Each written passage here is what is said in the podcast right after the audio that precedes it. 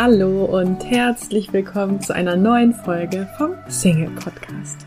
Mein Name ist Marie von Frag Marie und ich freue mich sehr, dass du heute wieder mit dabei bist.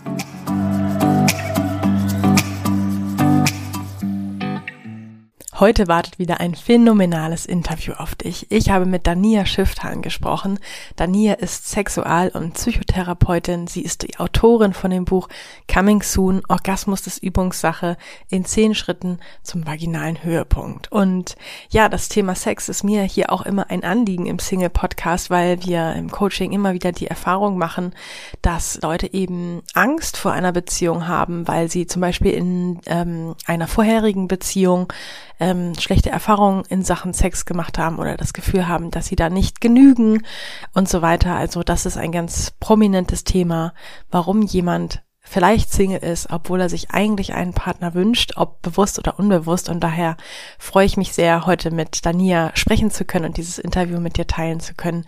Viel Freude und viel Inspiration bei dem Interview. Hallo und herzlich willkommen, liebe Dania Schifftan. Hallo, guten Morgen. Du sitzt in der Schweiz, stimmt? Absolut. Also aktuell liege ich gerade, um es ganz genau zu nehmen. Sehr gut. Ja, wir sind ja auch früh dran heute. Bei uns genau. ist es jetzt 8.30 Uhr.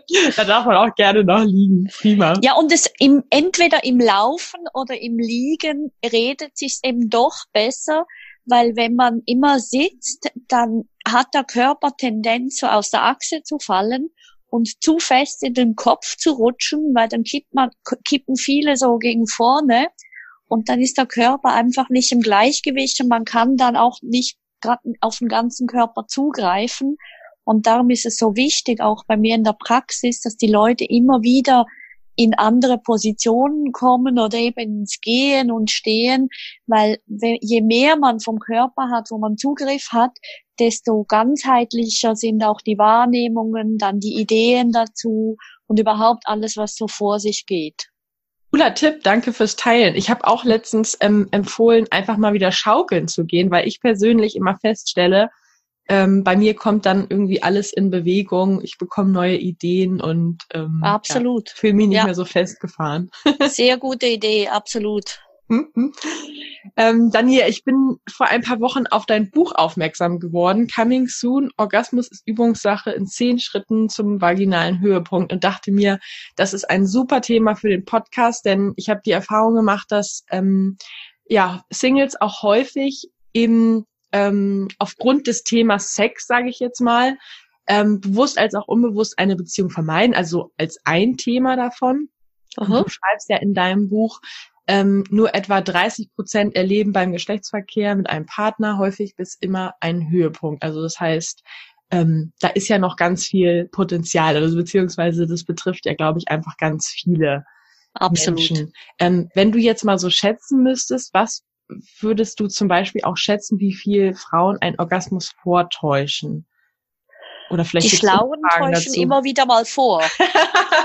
Und das klingt jetzt erstmal doof, oder? Weil wenn man in diesen Frauenzeitschriften liest, dann heißt es immer so, ach, oh je, du Arme, du hast nötig vorzutäuschen und du bist nicht ehrlich und wie, wie blöd ist das denn? Aber die andere Sicht könnte auch sein, fake it until you make it.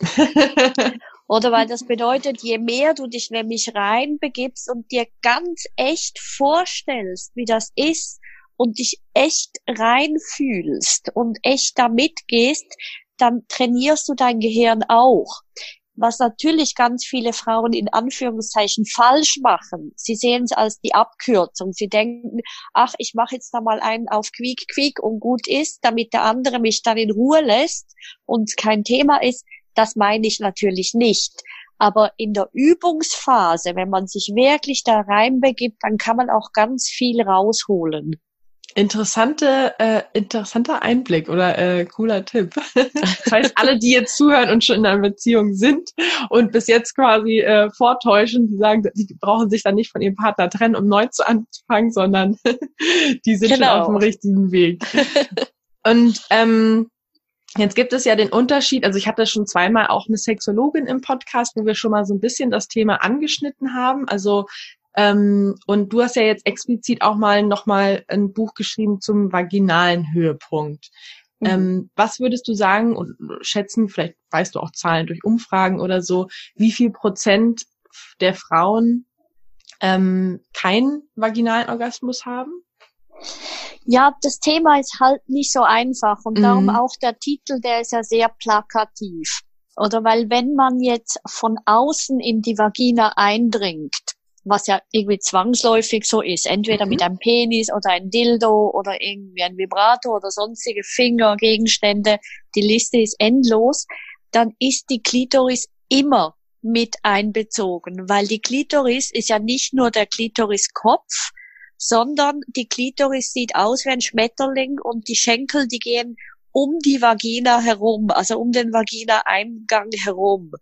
Das heißt, immer wenn die Vagina äh, irgendwie berührt wird, wird die Klitoris auch berührt. Von dem her, das kann man gar nicht so trennen. So, das heißt, mhm. ganz viele haben durchaus, ähm, also ganz viele, die meinen, die hätten nichts mit der Vagina zu schaffen, haben es eben doch. Ja. Was das Buch vor allem drauf abzielt, ist die Idee, dass ganz viele Nervenendigungen auch in der Vagina vorhanden wären und dass die einfach häufig gar nie so trainiert sind und so berührt worden sind, dass die echt was hergeben. Von dem her ist, wenn du mich fragst, was haben die Frauen denn eigentlich? Das heißt, die haben schon immer oder die meisten haben schon sowas wie einen vaginalen Orgasmus. Der Fokus liegt dann einfach nicht drauf. Das heißt, die Wahrnehmung ist nicht entsprechend. Mhm. Und mit dem Buch möchte ich Sie anregen, ganz gezielt mehr die Vagina zu erwecken, damit Sie auch dort tatsächlich mehr, mehr wahrnehmen. Ja, finde ich super cool, dass, ähm, weil du schreibst ja auch, ne, dass du immer wieder überrascht bist, wie viel Unwissen zu diesem ja. ganzen Thema, auch äh, speziell zum weiblichen Orgasmus ähm, vorherrscht und dass du ja auch wirklich so eine, ähm, ja, richtig, richtig coole Aufklärungsarbeit mit diesem Buch leistest. Was sind noch so ähm, Sachen, wo du sagst, hey, das ist, das höre ich immer wieder und das muss ich jetzt einfach mal korrigieren. Oh, das ist jetzt schon eine riesige Frage. Ich habe ja das Gefühl, ich hätte zu allem etwas zu sagen.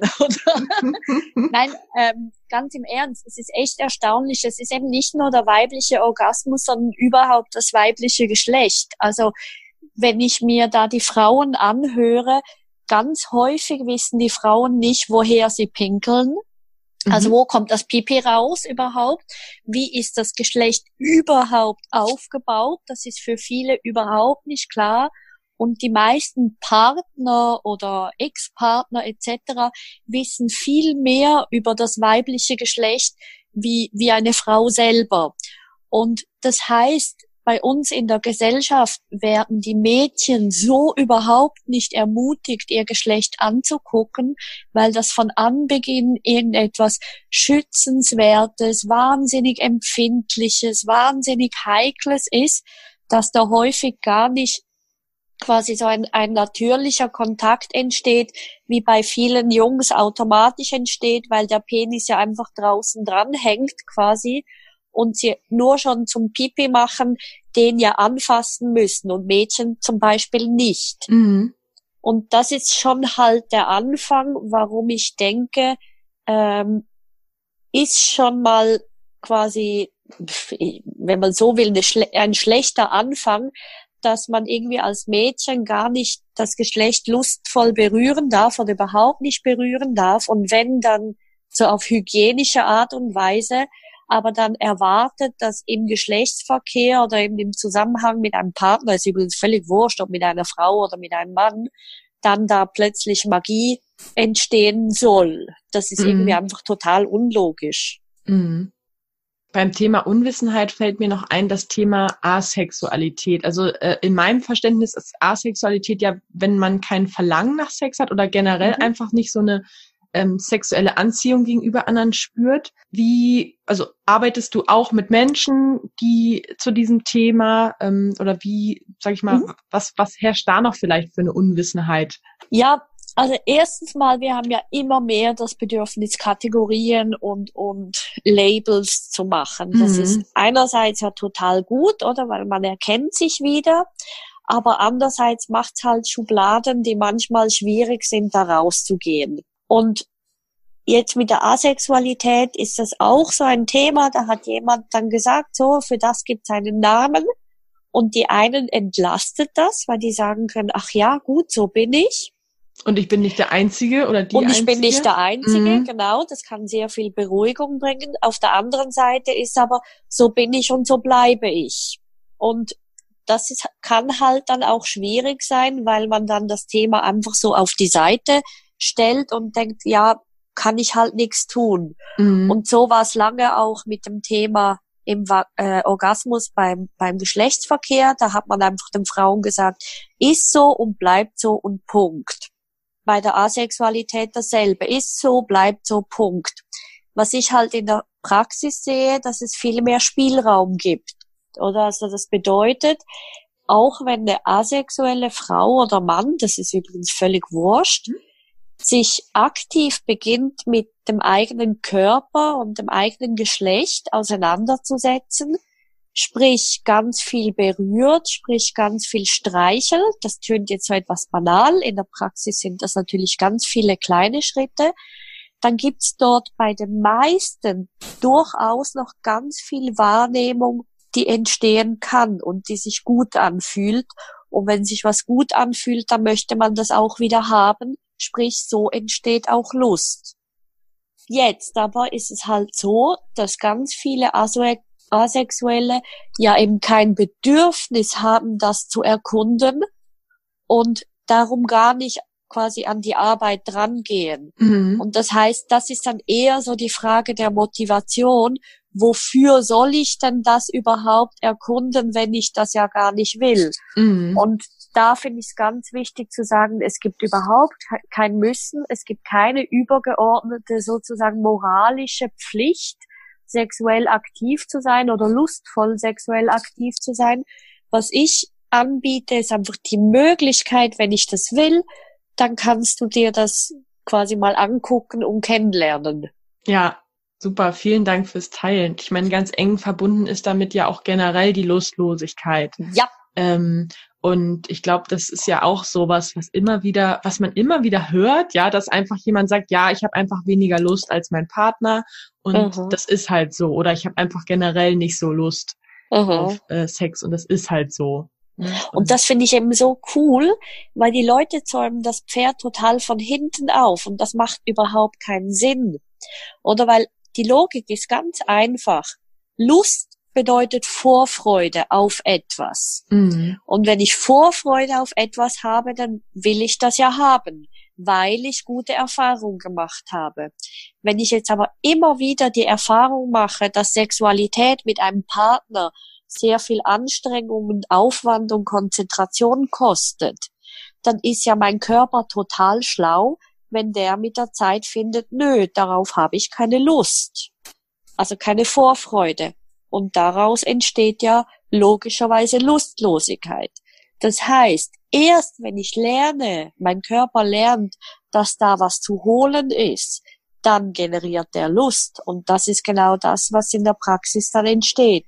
Wenn die Frauen merken, ha, ich spüre ganz viel, das ist ganz toll, dann kriegen sie auch wieder Lust spannend, mega spannend. Also ich kenne das ja vor allen Dingen vom Essen so, ne? Genau. Wenn ich was genau. paar Mal gegessen habe, was mir nicht schmeckt, dann esse ich es halt auch nicht mehr, dann habe ich auch keine Lust ja. mehr es zu essen. Aber vielleicht ist dann irgendwann doch mal die Situation, dass jemand das dann ähm, anders zubereitet oder ich wusste gar nicht, dass das das jetzt ist. So, und auf einmal ja. schmeckt's mir. Ne? Ganz genau. Und das sind die Beispiele in der Praxis, weil ich sage dann immer, hast du Lust zum Beispiel äthiopisch zu essen? Dann sagen die Leute, öh, Äthiopisch kenne ich nicht. Und dann gibt's die einen, die sagen, ja doch, probiere ich. Und das sind eben die Leute, die gute Erfahrungen gemacht haben mit fremdem Essen, weil die sagen, ja, oder ich helfe mir über die Brücke über Chinesisch und Japanisch und so weiter. Ja, da ist ja vielleicht Äthiopisch auch lecker. Probiere ich mal machen gute Erfahrungen, essen wieder. Und dann gibt's eben die Leute, die haben die Erfahrung gemacht, nö, fremdländisches Essen ist nichts für mich und probieren es gar nicht erst. Und dann kann es ja auch nichts werden. Ja, ja, das stimmt. Das heißt, eine, ich sage jetzt mal in Anführungsstrichen Lösung bei Lustlosigkeit ist ja dann im Prinzip auch dieses Auseinandersetzen mit ähm, der eigenen, kann man sagen, Orgasmusfähigkeit vielleicht, ne? Dass man eben ähm, ja wieder mehr äh, Lust hat, weil man einfach mehr Spaß auch hat. Ne? Genau, also das Buch hätte durchaus auch irgendetwas mit ähm, Lustlosigkeit oder Lust heißen können, weil das geht einher, oder? Der Orgasmus ist in dem Sinn nur noch das i-Tüpfelchen, aber der ganze Weg ist eigentlich das Entscheidende. Und ich arbeite mit den Leuten vor allem am Weg. Wie kommt man da in mehr Erregung, in höhere Erregung ähm, oder überhaupt in Erregung? Und erst wenn nämlich das sicher und gut klappt, dann kann auch da die Entladung und das Loslassen im Höhepunkt entstehen. Ja, du sagst ja in deinem Buch auch ganz klar, jede Frau kann vaginale Orgasmen haben und hast ja auch eben gerade erklärt, dass du da eigentlich gar nicht so eine Trennung machst, was ja auch mit der Anatomie ähm, zu erklären ist. Wie ist dann sozusagen der Weg? Also in deinem, Programm, in deinem Buch beschreibst du ja so ein Zehn-Schritte-Programm, was du entwickelt hast, aber vielleicht nur mal so, ähm, dass man einfach äh, jetzt vielleicht ohne, um jetzt intensiv auf jeden diese einzelnen Schritte einzugehen, aber einfach nur mal, dass man versteht, okay, wie sieht denn, was heißt Übungssache, ne? Oder wie sieht das Training ja. aus? Also fairerweise ist nicht mein Programm. Mhm. Es kommt aus dem Sexo Corporel, das ist aus ein Kanada, in Kanada entwickeltes Programm vom Jean-Yves Desjardins. Und wir haben es in der Praxis quasi erneut angepasst auf zehn Abende und sind von dem her gekommen mit der Idee, daraus auch zehn Schritte zu machen, die natürlich nicht einfach zehn simple Schritte sind, sondern die bestehen aus ganz vielen Unterschritten. Aber für das Buch ist es sehr praktisch, weil man kann so schon ganz viel im Selbststudium machen und muss eben nicht wie bis anhin zwangsläufig in eine Therapie, sondern kann schon ganz viel vorarbeiten und dann eben eventuell dann nur dort, wo es nicht klappt, in Therapie gehen. Mhm. Genau. Also eigentlich geht's vor allem drum, wie ich vorher schon gesagt habe, die Vagina zu entdecken. Sprich, die allermeisten Frauen haben eigentlich nie Kontakt mit der Vagina. Also die Vagina ist das Innere des Körpers, also das Innere des Geschlechts. Außen nennt man Vulva, also die Klitoris, die äußeren Lippen, die inneren Lippen, das ist die Vulva. Und alles, was der Schlauch innen dran ist, wo Penis, Tampon, was auch immer hinkommt, das ist die Vagina. Sprich, die allermeisten Frauen, die die haben erst so Kontakt mit der Vagina, wenn die entweder mal entzündet ist, also irgendein Pilz, irgendeine Blasenentzündung, irgend sowas, oder irgendein Ausfluss, ähm, oder eben wenn da die Periode kommt. Sonst kommen da, kommt da irgendwie kein Kontakt mhm. zustande. Und das ist eigentlich sehr vereinfacht gesagt der einzige Schritt, der relevant ist. Das heißt, je mehr ich die Vagina Millimeter für Millimeter erkunde, abtaste, massiere, erst dann können all die Nerven, die dort vorhanden werden, äh, vorhanden sind, überhaupt mit dem Gehirn verschaltet werden. Weil im Gehirn gibt's Platz quasi für diese Nerven, für diese Nervenverbindungen. Aber wenn die nie berührt werden, dann geben die nichts her. Mhm. Und das heißt so als Vergleich zum Beispiel unsere Zeigefinger, die, die haben ganz viele Nerven, aber mit denen tun wir auch ganz viel. Und bei den meisten Menschen sind die enorm ähm, empfindlich, aber auch differenziert. Also mit dem Zeigefinger können wir über vermeintlich ganz glatte Oberflächen fahren und spüren, dass die, dass die irgendwie nicht glatt sind. Wenn wir das Gleiche aber mit dem Mittel- oder Ringfinger machen, spüren wir da häufig nicht so feine Unterschiede. Das heißt, der Zeigefinger hatte ganz viel Training. Mhm. Und das ist dasselbe mit der Vagina. Am Anfang, wenn man da reingeht, zum Beispiel, wenn jetzt eine Frau den ersten Schritt machen möchte und beim Duschen zum Beispiel, wenn sie eh schon nackt ist, mal mit dem Finger in die Vagina geht, dann sagt sie, ach nö, da passiert ja gar nichts. Mhm. Weil die Erwartung ist irgendwie, dass da gerade so ein Feuerwerk losgeht.